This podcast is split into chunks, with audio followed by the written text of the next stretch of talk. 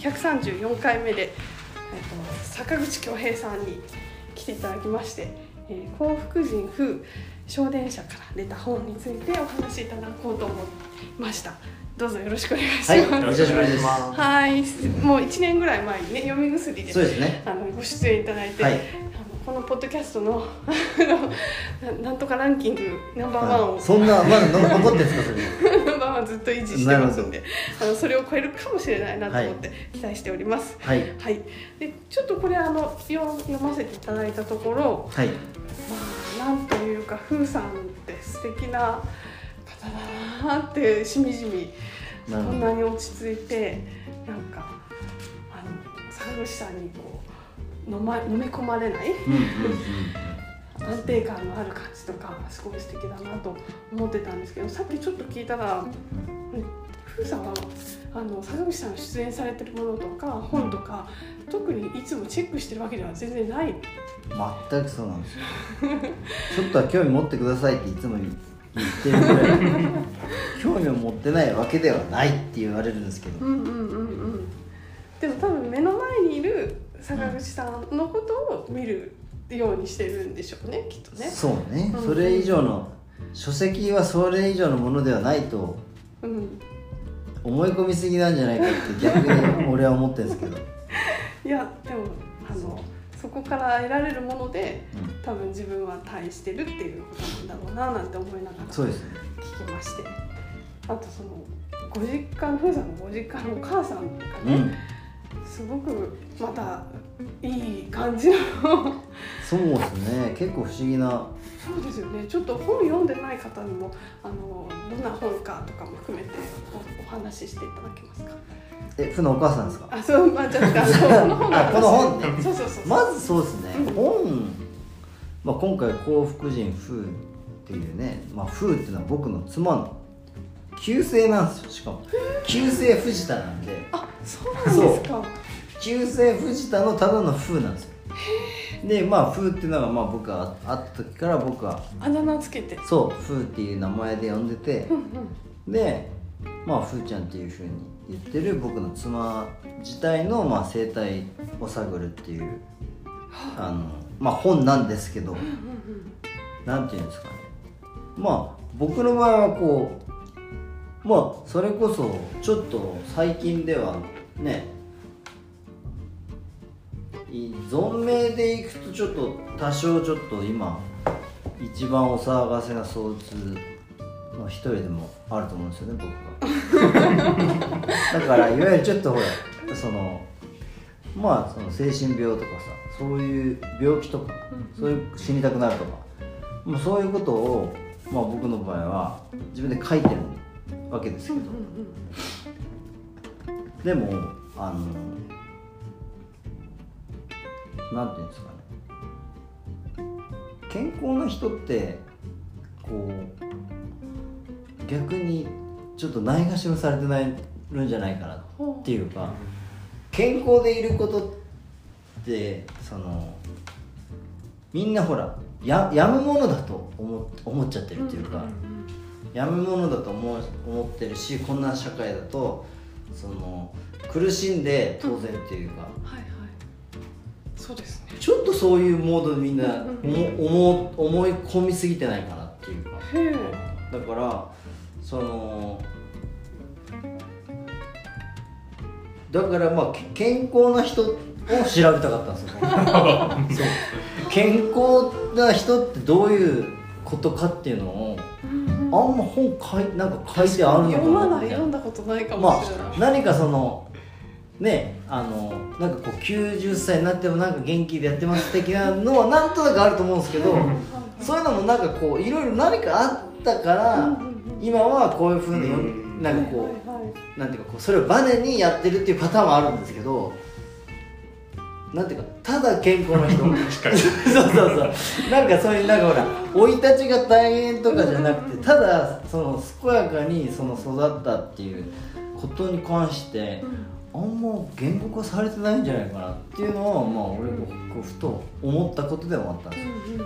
まあもともと妻とあ出会ったのが22年前ぐらいですけど、えー、とその時からほぼ1ミリも変わってないですよ。僕す僕妻を見る限り。だからそのなんか人生を経て健康を獲得してきたとかじゃなくてそのもうずっと同じ。ずーっとその健康な状態のままなんかこうまあどちょっとアトピーとかはあるみたいなんでなんかそういうその身体的なそのものとかはあるかもしれないんだけど、うんうん。精神的な意味で考えるとそのもう僕が定点観測する限りそのないんですよねそういうこう危機的なクライシスみたいなのが。で落ち込んでるとこすらほとんど見てないんですよ僕。でまあ確かにそんな人いるのかっていうのと そんな人が参考になるわけがないっていう ふうに一見思うじゃないですか、はいはい。でも僕がその描写として思うのはむっちゃ参考になってたんですよ。だけどそのその参考のなり方が何なのか分かんないけど何ていうのかな。そういうその無無敵感にやられてたとかそういうのが全くなかったんで逆にそのあ健康でいるっていうことも何ていうんですかね。まあ僕の中ではすごい想像行為とかとも近いようなところにあるんですよ。やっぱり自分のそのなんていうんですかね。精神上、まあ、メンテナンスを実はやってるんですよ。うん。うんでなんでかっていうと全部僕がなんていうんですかまあこれいろいろ出てきますけど、うんうん。ふーちゃんって僕が聞いた時にえー、っとねちょっと待ってそれなんでだっけなうーんとかいうのが1秒もないんですよ。へ つまり僕は聞くじゃないですか、ーうんうんうん。えそのなんていうの孤独だとか、え私も孤独だけど孤独の何がみたいな。だから人間は孤独であるんだよっていうのをつまり僕は人間が孤独であると思ってないんですよ多分。うん。だから孤独であることにパニックになったりするんですけど、はいはいでもそれはうつ状態の症状でもあるんですよ、うん。うん孤立感を感じるとか、だけどふーちゃんの場合は孤独であることをえ分かってるわけですよ。で僕はそのそのふーちゃんのリアクションが早すぎるから だからどういうことかなと思ったらだからえ言語になってんですよ。っていうことはち知覚してるんです自分の。はいそのどういうふうに自分の状態をこうしていけばいいかっていう。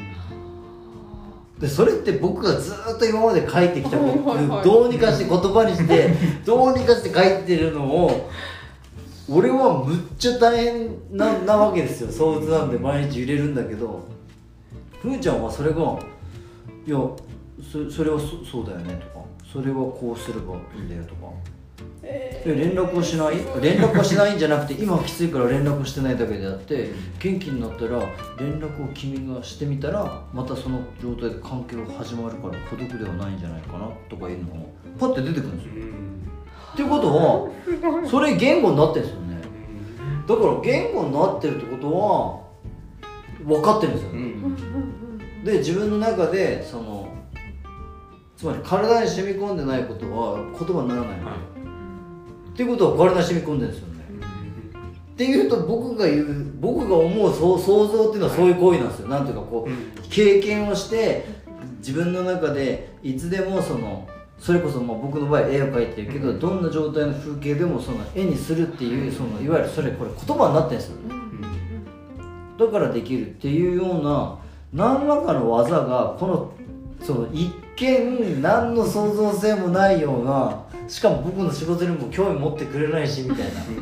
でもなぜかいつも定点でまあいて僕自分が鬱だった時に一回もそのことで落ち込まれたことないんですよ。そう。僕がどんだけ寝込んでてもそのことで思い悩んでるっていう状態を見たことないんですよでそれもよく見るんですよ。僕命の電話聞いてるんで、まず悩んでない人はかけてないっていうのもあるんだけど悩んでない人がいないですよねだから。この世の中ほとんどはっきり言えば。そうそれまずそもそもその悩んでない人がいないんですよ。それだからなんかこうなんかそういう感じでこうあれ？と思い始めたんですよ俺妻に対しての。だけどだんだんだんだんあれ？これこそ本にした方がいいんじゃないかみたいな感じで変わっていくタイミングでなんかインタビューしたらほぼ僕が一番初めに仕事したあの路上生活者の生,、まあ、生態をね僕は、まあ、生態っていうか、まあ、東京04ハウス04生活とか、その初期の僕の路上生活者の人たちにそのいわゆるこうフィールドワークするっていう、彼らも同じように全部の全てのことに言葉になってたんですよ。なんでこの部品をそのなんていうんですかねこう水は何リットル使うんですかっていうとバンって。1日にこんだけリットル毎日組みに行くのは大変だけど、まあ、3日に一遍なんでこれを、まあ、大関焼酎みたいなのをペットボトルに何かこう組めばいいとかつまり分量が分かってそういうだからちょっと近くしてるん。ですよねそういうなんか反応とねほぼ一緒だったんですよね。だからふふーちゃんとその 路上生活者のフィールドワークとも近いって思ってで僕はその後に思い立ったのは路上生活者を調べようとしてたんじゃなかったんだっていうか僕の場合は。自分の生活の中で自分である部分も全部自分の中で知覚して、まあ、自分なりの生活を、まあ、想像してるんですよそれもね。想像している人がその感じてる感触はそのいわゆる僕が思うとこの幸福っていう状態に近い。っていうのと同じような状態がなぜか妻と話しててなんかあるっていうのはどういうことなんだろうっていう感じで進んでいったって感じですかね。イライラしてたりしないんですもんね。イラまあ自分ではイライラしてるって言ってましたけどね。そういえばね あとイラでもそうは見えないわけですからねそのうんイライライライラしてるのは見たことないですね。だから僕だダメなんですよねほとんどね。女女性と 女性なんていうんですかちょっとなんかイライラされるともうすぐダメになっちゃうんですよ、うん。うん。うん。うん。あそんなイライラするんだとか言っちゃいますもんね、そうそう。いやあなたつねあなたの奥さんはイライラしないんですよねとか言って言言われてましたそう。そうそうそうねイライライラをすでも我慢してるっていうのともっと違うんですよね。でもこれ読ん読んであこういう感じかなとは思うけど、ん慣れそうにはないなっていう感じもあるんだからですよねこれ多分ねなるっていう問題じゃない。ですだって僕がずっと見てる限りよね。だって妻に妻が一応見本としていれば、うんうん。妻みたいになれるかなと思ったら妻はそ そこをねいきなりね土台むちゃくちゃするんですよ。こっちになったらあの退屈すぎて死ぬよっていう。そう。そうああなたが私の状態になったらマジ退屈すぎて死ぬからやめた方がいいよ。ってそう。だからそもそも私幸せって感じないって言ってたから。ーそう書いてますよね。そう。だからそういう意味でその彼女自身がしそのなんていうの幸せだっていう思いではないんだと思うんですよ。もちろん。だけどなんていうんですかねまあまあなんかニュートラルな健康な状態っていうのももうちょっと確認しとこうみたいな本でもあるんですよ。そそれをちょっとなんかないないがしろにだいぶななってるんじゃないかなと思って、でもなんかそのニュートラルな状態を目指したいですよねみんなね。でも多分退屈なんですよ。それは。だから目指せばいい本じゃないという。あ違う。そう。これはもうなんていうんですかね。こうそうですね。それこれをねまあなんて言えばいいんだろうね。そうだからいい感じにはハウトゥー本とかじゃないんだよこれは、そう。幸福になるためのハウトゥーじゃないんです。よそうだからこう読んでると力が抜けていくるけどあれ力が入りはしないです。そうそう力入んない。でしょだからあこういう人がいるんだって、うん。みんなってなんていうんですかね。病気じゃなくなりたいとか、なんかこうなんていうんですかね前向きになるとかなんかそうに 生きるとかなんかそういうのを考えすぎじゃないですか、はいはい。やっぱふーちゃんってそういうのじゃないですよ。あの人間って変わらないからっていう。だからふーちゃんが自己啓発みたいな本読んでるのまず見たことないですよ。あとなんかね分かんないことを調べてるのすら見たことないぐらいなんですよ。だからなんていうんですかねそういうのってその知ってないとまずいっていうことから調べたりするわけでしょ、だけどなんかねそういう行為もないんですよなんなんとこれは言えばいいんですかね。俺もだからそのそれが何と言えばいいのかがあの分かんないんだけどなんていうんですかね。僕の場合は本当うつの時とかにそのどうやったら少しでも前向きに生きれるかみたいなのを見なくてもいいのに検索するんですよ。マジで。絶対ろくなこと書いて書いてないでしょ？書いてないって分かっててもなんかこうなんかこう気になっちゃって。だから自分自身でいることをやっぱりこうう受け入れられないでしょ？うねうつ状態にある時はですね。ふーちゃんなんかそういうの全くないんですよね。だからもうなんかまあだからまあその1000人とかに近いのかもしれないですけどね。なんかもうなどうどう言ってもねどう言っても悪い方に転がんないですよ。それだポジティブシンキングとかそういう問題じゃなくてなんでかというと問題は起きるだから。問題が起きないんじゃないんですよ。問題は起きる。問題は一つずつ解決する。それだけなんですよ。だからそうそうそこでなんか自分のなんか努力とかそういうことじゃないんですよね。問題は起きる。問題は解決するように一つずつ片付けていく。って言ったらなんか俺もだんだん止まってくるんですよ。分かるんだけど。そう。問題はもちろんね。みたいなだけど問題を起こさないような人になるみたいな感じなんですよ。みその僕の思考回路であり多分多くの死にたい人っていうかもう俺の結論では死にたい人っていうかみんなみ悩みを持ってるっていう人がむっちゃ多いんですよねこの世の中。僕をはじめね。常にもうぼ僕をはじめっていうか 僕も僕でやっぱ自信持って言えるのは 僕全部それやっちゃってるんでその悩みを。その上でふーちゃんのその方法にえっ、とどうしても思考を変えることはできないんですよ。これ面白いんですよだから結婚したんでしょっていつも言われるんだけどだからそういうものでしかないんです。本本にした理由はそれなんですよ。俺が確認できるからなんですよ。だけど絶対に忘れるんです。もうこの境地に達することはほぼできません人は。だけどその毎回また開いたらあそうかいつもここでそういうふうに言うんだっていう。あこういうふうに言ってくれるんだっていう。そう子供の時とか子供のこととかも、もう僕が鬱になると子供に悪影響があるしか僕は言わないわけですよ。え子供が助けるっていうことは入ってか来ないの？って。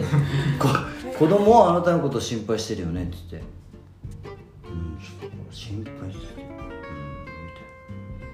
俺は自分が悪い自分のやつが悪影響で与えるみたいな感じでずっと進んでいくけど彼女全然違うんですよみんなはあなたを心配している心配しているから隠すと分かんないから隠さずに困ってるって言ったら困っていることを助けてくれる。さっきと同じなんですよ。論法が。だから問題は起きる。問題が起きたら、えー、と問題を一つずつ解決するっていうそうするとムカついてくるんですよこっちが。いやそれは分かるんだけど お前そんなんじゃ何も解決しないじゃないみたいな。そのなんか逆逆転してくるんですよね。いやいや解決はしていくんだよって。そうじゃなくて問題が起きているような自分でいることを受け入れないあなたがいるっていうことが発生するんだよね多分。子供子供子供が問題じゃないんですよその時子供に悪影響を与えてしまうような病気を抱えている自分であることを変えたいと思っちゃうんですよ僕は。だけどそそれだけが変わらないのに そこだけで悩み続けてるんでしょうね僕は、まあ、それが多分僕のうつでもそれを調べる限りあの多くの人のうつもっと言うとうつになりきれずに悩み続けてる人の多くの人のなんかこうも問題というか、まあなんかじじ自分をまあまあ自分をそのまま受け入れることの達人なんですかね。でもすっご俺にとっては今これ相相当創造的なその 思考じゃないと難しいっていうか、でもなんかけずっと出会ってから変わってないっておっしゃる全くでもなんかふーさんは坂口さんといることで楽しいんだろうなとは思う。そうだから風さんはよくそういうふうに言いますよ。あやっぱり。うん。うん面白いからそう。そう面白いから面白いなと面白い。思う、うん、で私の方に来たら面白くない。こっちやこれ きっとそうなんだろうなとそうそうそう。思っていやだからまあそういうふうに自分を一周回ってそれでもう一回見れるようになってきたっていうのはここ最近の動きなんですかね僕も。うんうんだからそういう意味ではすごくゆっくりだけど自分が変化しているのを感じますよね。うんうんそのふーちゃんとの対話を続けることで。うんうんまあ、対話じゃでもですらないですから僕の場合は。た対話っていうかまあ本当雑談なんですよね。だけどなんていうのかな。うんまあでもこのこの健康視点っていうのもうんうんなぜか僕は多分その出会う前にうん一切その自分の頭の中になかったことなんですよおー。なんていうの。かなだけどそういうこと言われたことなかったんです多分。それこそ幼少の頃から多分なんか問題が起きたら問題が起きたことを怒られるばっかりで、え対処すればよくないっていうふうな一言だけでも全然ね、まあ、安心なわけじゃないですか、確かだけど俺の場合はなんで忘れたの？とかそういうことしか聞かれないですよ。いやなんで忘れたんだなんで忘れた？ちょっと待ってみたいなことでこここじらしていくでしょ。にうん。そそのは方向に全く進まないですよふーちゃんの場合。起こしたことはじゃあ直し直せばいい,、いいから、お終わったけどみたいな。だからその前に多分その忘れたことをなんであなたを忘れるような人なのって多分言われてたんでしょね。うんうんうんそうそうそう。でしょうねだからそのそのフォフォローになんか味方いないじゃないですか。そこのフォローが全然だけどあそこのフォローをそのまあふーちゃんの場合は、まあ、それこそ僕が生まれて初めて人に移って言ったのがその妻なんですよね、だからその時の話も書いてるけどその、うんうん。ねえっ、と鈍行で京都まで行ったと東京で元気になって行ったんだけどそこで調子が悪くなると。でせっかく京都まで行ったのにデートで。うんでどこも行けないわけですよね。うつ状態になるんで。でもその時にもうその体力がきつね体調が悪いんだからそこはちょっとしょしょうがないないじゃないっていう。うんうんで別に見てたらそんなひどい状態には見えないしで普通にコンビニで買ってあのホテルであのゆっくり食べればよくない？なんかそういうそれぐらいの感じでなんかほらびっくりしたんですよ僕のなんか頭の中にその方向なかったんですよね。なんていうか。なんでこの状態なのにちょ調子悪くなるの？みたいな。ね。せっかく来たんだからここだけは行こうよみたいな。なね。なんかその面倒くさいのが全くなかったんですよね。え行ってその食べればよくない？みたいな。なんかそのコンビニで。なん。かそあれあれ？みたいなこれおかしくないの？って言っておかしいっていうか体調が悪いんでしょ？みたいな。問題が起きてるわけですよね。だけど俺の場合問題が起きるのは俺はまずいってなっちゃってるんで。はいはいはいはいそう。だからそれは僕の今の命の電話の対象にもそのぞ多分存分に生かされてるんですよ。そうですよね。うん。みんなはそういう自分で言うことを落ち込んでるわけですから。そうですそうですそうですでさあどうしようかっていう話をまあできるようになるわけです。よそう。だから俺の場合は自分は変わるのはすごい時間かかったけど逆に言うとこれ僕が人を助ける上ではすぐ変われたんですよ。はいはいだから自分を変えるのは大変だけどうんうん人にアドバイスする上ですっごい参考にななったの。だからアドバイスコーチングかもしれないですよ そう。だから誰かをアドバイスするっていう意味でのその素敵なコーチングのなのかもしれない、うんそのふーちゃんっていうのは。ね、だけどこんな風に答えたいっていうそう。答え方そこを言ってもらえるとそのすごい安心するんで、うん。だからまあ僕の場合多分ちょっとそういう生育過程でもちょっとそういうなんかさ寂しい思いを強くしてるんですよ多分ここでこんそういうふうに言われたら辛いっていう方向だからやっぱ自分が問題であるっていううんことの方向にしか向かわないっていうか、そういうことのケアずされてたような気がします、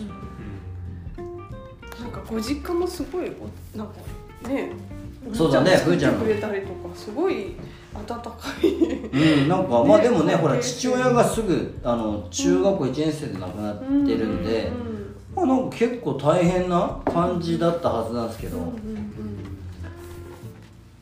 そのことに関してもなんなんていうのかな。うーん。何なんですかね。なんかそういう、だからな分かんないんですよだからだからそういう意味ではいまだに分かんないらしい。だけどふーちゃんもななあの最近でもさらにえ考えてみるとでも本当この先ちょっと続きがあるんですよ。だからふーちゃん今逆に言うと多分父親が亡くなったことの悲しみとかに、うん。逆に言うとちょっと気づき始めてるんですよ。だからそうするとなんかそのこの前言ってたのはなんか多分この幸福心を書いてからまた動きがあるってやっぱり、であのなんなんていうかなんか自分が単単なるそのなんていうのかな。何にもない何にもない幸せな状態ではないかもしれないっていう状態にも気づいてきてるみたいな、だから面白いけどねそれは、でもまあ分かんない。だからそこら辺は僕僕自身との関係の中でじゃないんだよなでもね。あでもこういう本が出たことでってことまたさらに多分なんか自分の中で多分ふーちゃんは多分その父親が亡くなってからの多分その女3人だったんですよね。お姉ちゃんとふーちゃんとお母さんっていう。そういう状態の中でどう多分サバイブするかっていうのを実はやってきてたんでしょうね。身にだから単純なその幸せな家庭に育ったということだけではなんかねないっていうことがちょっとずつ分かってきてるっていう感じがする。それがみんなでさサバイブ術として多分このようなやり方をしまあふふーちゃんはしていくんだけどなんかねそういうところにもつながって逆に言うとねふーちゃん今だけどちょっとだから揺れてんのかなっていううん。だけどもうそれはそれでこっちはこっちプロなんでまあそれもそれで悪くないでしょっていうか。そう。でも面白いのがそれとともに始まったのは妻が今は自分でジュエリー作って、うんうん自分でそう、まあ、想像する人として、なんかこうねね。それこそそ外に広がってきた時に波も波で悪くないっしょって俺がちょっと言える関係にもなってるっていうかね。今まただから関係のあり方がちょっと一見みんなほら俺はふーちゃんに守られてるっていうことのちょっとそれもちょっとそのそうじゃないのかもしれないって、うんうんうん俺が一周回って思うようになってきて最近また、うんうんうんうんだから波があること自体もね悪くないんですよ。そう。だけどそのもう僕の場合はその前に創図大学をね結局創図字についてか書いたけどもだけどその時にそうですね。一つのそのま何なんですかねこれ。全く違うもう人間と人人種とかどころじゃなくて その生命体として全く違うやっぱりぐらい違うケースをみがいるってことなんでしょうね、いるっていうのが大事だしそのそのケースのことを知っておくっていうこともまあすごく大事だから。多分まあ創津大学のその先の多分また一つのねあのまあぞまあ、まあ僕の場合ってまあ毎回の本が全部そうやって多分ちょっとずつ全部つながってるんだけど、そういう違う、まあ、悩める人々のための全く違うものを、まあ、み見てみようっていう感じの本でもありななんか面白いですよ。でもでも今ふーちゃんがこうなんかねふーちゃんの波を感じるようにはなってきましたねだからと同時に僕がなぜか知らないけどちょっともうもう躁うつって言っていいのかも分かんないって先生が言い出してるぐらいで僕自身の波波みたいなのも不思議になってきてるんですよ。だからやっぱりやっぱり病っていうふうにお思いすぎるのかもしれない人はやっぱり。病ってそう病も言語なんですよね。やっぱり、だから言語の中でだいぶ僕たちは思い悩みすぎているっていうか、悩んでるってことになっているのかもしれない、まあそういうことの気づく意外ときっかけっていうかねになったのかもしれないですねふーちゃんは。なんかそう俺の場合は最近その路上生活者のあの調べてたのある意味幸福論というか幸福、まあやったらと幸福とは何かを探ろうとするんですよ僕の場合。でもふーちゃんは実は幸福を感じたことなくて、幸福を感じてるのは波をかん波の最高潮に調子いい時の僕なんですよ、だからその時は本当にベランダにいるだけで幸せだと思う。それ見てふーちゃん。え そんなこと感じたことない。って言って言ってるから。じゃあは幸福とは感じないあの普段のこう日常生活に幸福を感じてるわけではないですねこう。そう。ふとした時にこうじわーって感じてるのはあなたでしょって。そう結論が。ねただ不幸せっていう感じで思ったことがないってことです。よ、うん。不幸っていうかその自分に境遇に悩んだりとか、その自分の才能のなさに悩んだりとか、まあ勘違いはしてないのかもしれないですよね、自己認識のズレがあんまないないっていうことなのかな。そう。だけどまあまあそうね。不思でもこの前さっきもなんかツイートで読んでたのこんな人本当にいるんだ。そうそうそう、うん、でもここに書かれてるふーちゃんが全部ではないだろうなっていうことですよねきっとね。その後話があるそうですねことはねきっとまた第でもね2弾がねあそう。るかもしれない。でもだいぶだいぶ事実ですけどね。ああそうですか、うん。いや逆にだからふーちゃんが今波揺れてるんですけど、それこっち側に入り込みすぎてないみたいな。そうそうこっち来なくていいよって言ってるんですけど。やっぱよ読んじゃったかそう。やっぱ揺れてら揺れ読むとね揺れる揺れたくなるんですかね、うん揺れたまあ揺れも揺れでいいと思い始めてるのかもしれないですよね向こうが。そうですそんなね感じで。そうそう。いやいやまあ不思議な不思議な本ですけどね。まあ妻妻の妻についての研でも妻の研究はねもうずっと進めもうずっとそれこそ創うつ日記の時からぐらいから書こうとしてたんで、不安最有記っていうそのそれを書き上げなかったんですけどその不安最有記っていう、まあ、俺を孫悟空に見立てて、でさごあの三蔵法師の妻とその天竺目指す話を書いてたんですよ。そう。そう。だけどそういうのもそうそう。私は菩薩じゃないっていつも言ってますけど、怒らないけど菩薩じゃないですね。うん、怒ってるとか言ってそう。悪さはしますからね僕も。適度に悪さはするんでね。なんかありますかどうですかそうね。えっとこの最後にふーさんが書かれてるところでその幸せと楽しいの違いの話が書いてあってすごい面白いなと思って坂口さんは幸せだなっておっしゃってうん。うん。197ページ。はい。でもふーさんは幸せだなは思わないけど楽しいとは思うっていう、ん。そこの違いすごい面白いなあなるほど。なんかふわっと世の中ではその楽しいと幸せって結構近いものだと思われてるけど、多分今日の話聞いてると結構違う感じなのかなみたいなことなるほど。を、そうですね。しだからそうなんですよね。ふーちゃんが結局あなたが幸福時代じゃないのって言ってますからね。そう。なんですよ。ね僕はね確かに僕も正直言うとその楽しいと幸せはちょっと違うんですよ、うん。幸幸せって何なんですかねこれね。いや多分だから僕の場合はそういう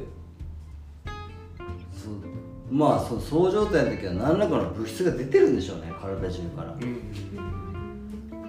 それでそうねとんでもなく安心した状態なんですよ。とんでもなく安想心像できます？うんなんとなくわかる。なんとなくわかる？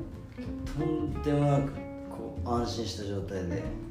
そうそう。いやまあまあその状態が来るんですよね僕の場合その状態の時にとんでもなく安心した状態ですっごくこうなんていうんですか。まあまあそういう状態ですよ。だからいろんなところまでふーってなんかまあ視界がすっごい晴れやかで。うん。でお右の奥にあるものと左の奥にあるものが自分の頭の中でピシューってなんか手伸ばしてつながって2つがこう言葉になったりするんですよ。あーすっげえ嬉しいと思って。えもしかしてここの奥ともつながるんですか？とか思いながらつなつながまあだからすごく創造的な状態なんですけどそれは。うん安心した状態ですごく創造的で繋がらなかったものがいくつも手を伸ばして同時にこういうふうにこうつなげてくれてと言いながらこう頭の中だけじゃなくてなんか目の前の人見ててもその人とかがこうこうやったらなんか喜ぶんじゃないかなみたいな。なんかこう、むにゃむにゃってうん形で見える。いやそそれを感じられるのは幸福ですよでしょいやだからもうこれはそ本当に。れそれはうん一だから般人はあんまりちょっとい知らないやもうこれはだらから多分もうね僕の多分言っちゃってる、だからそのこうそのうん。まあ確かにそれがふーちゃんなのかって考えると でもねふーちゃんいやだけどふ僕が思うにふーちゃんはそのそうねそのうーんその時の僕が感じてる世界の状態みたいなのを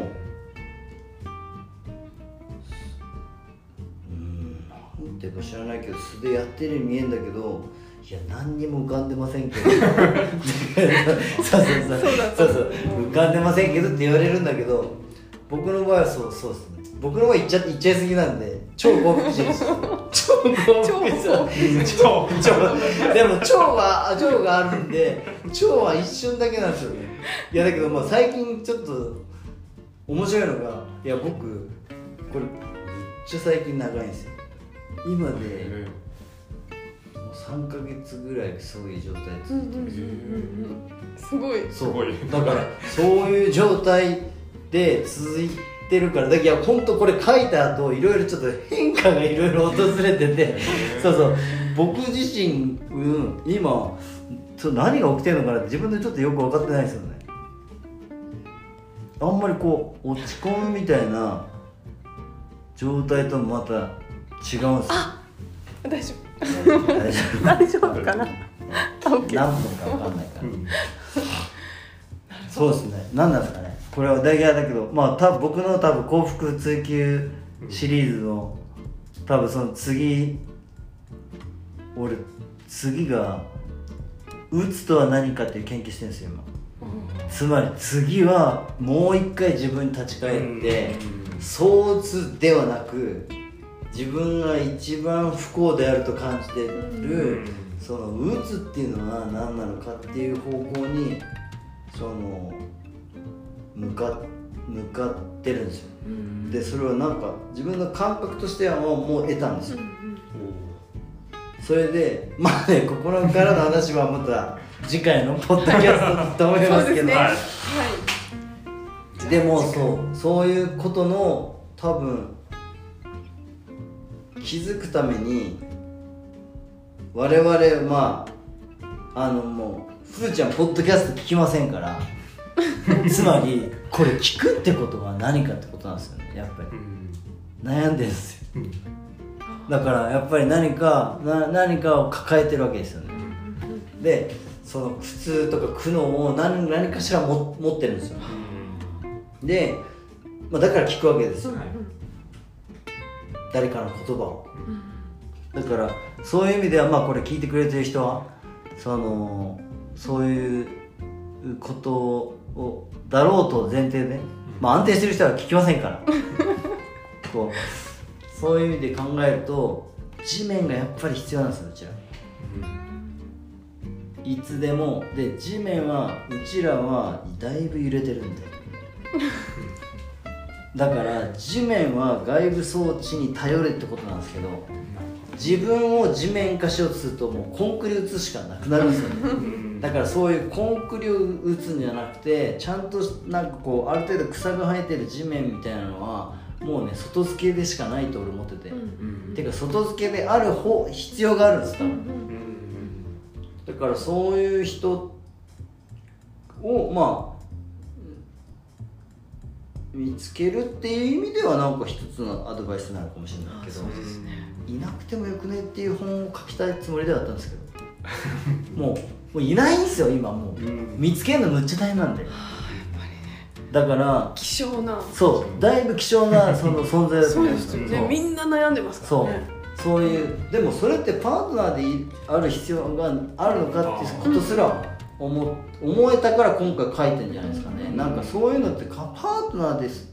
僕命の電話も見てて思うんですけどもうねお男の子に僕女の子の対応したり女の子として対応したりしてる。もうなんかねまあ何らかのパートナー的なものはあるんだけど別にずっと一緒にいなくていいんですよ。うんだから何かその地面的なものが命の電話っていうその死にたい人のね僕は電話が出てるわけですけど、そういう地面的なものにになればいいわけでそれはもうね電話の声でもういいぐらいと思ってて。うん。でなんかねうんそういうだから妻のよう妻の生態のようでつつ妻の研究じゃないないんですよ多分ね、うん。その僕の中では。家族論として書いてるつもりはないんで、ん。あんまり。家族じゃなくてもいいしねてか誰でもいいんですよ。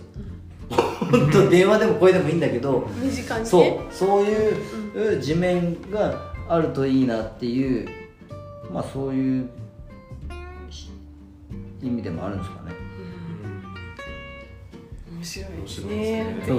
いやいろいろね本当に。ねあの皆さんまあねやるぐらいばいいかな。意外とねまたねこれもちょっとね研究また進めていきますよ。はいお願いします。さんの研究。そのその後の揺れも含めてね、うん。またいやね今ね続きをねもうもはやなんかね聞いてみたいな。とふーちゃんの方が好きですとか。会ったことあるんですかって言って。いやいや会ったことはないですって言って。でもなんかもうサウさんにはあんま関心がなくてふーさんに関心がありましたよとか言って。えそう僕が全部書いてるんですけど まあまあ嬉しいですけどね、そうそうそう。そんなにその人物として捉えてくれたら、うん。うんそんな感じでなんか最近はふーちゃんファンの方も多く、僕より多いんじゃないかって 最近思ってるぐらいの感じで、ぜひ。期待の新人なんで。よろしくお願いそうですそんな感じで。はい、はい。ありがとうございます。たくさんサインもしていただいたのでぜひお店に来て、この幸福人いえいうサイン本を。はいよろしくお取っていただければいいかなと思います。ありがとうございました。ありがとうございました。坂口恭平さんでした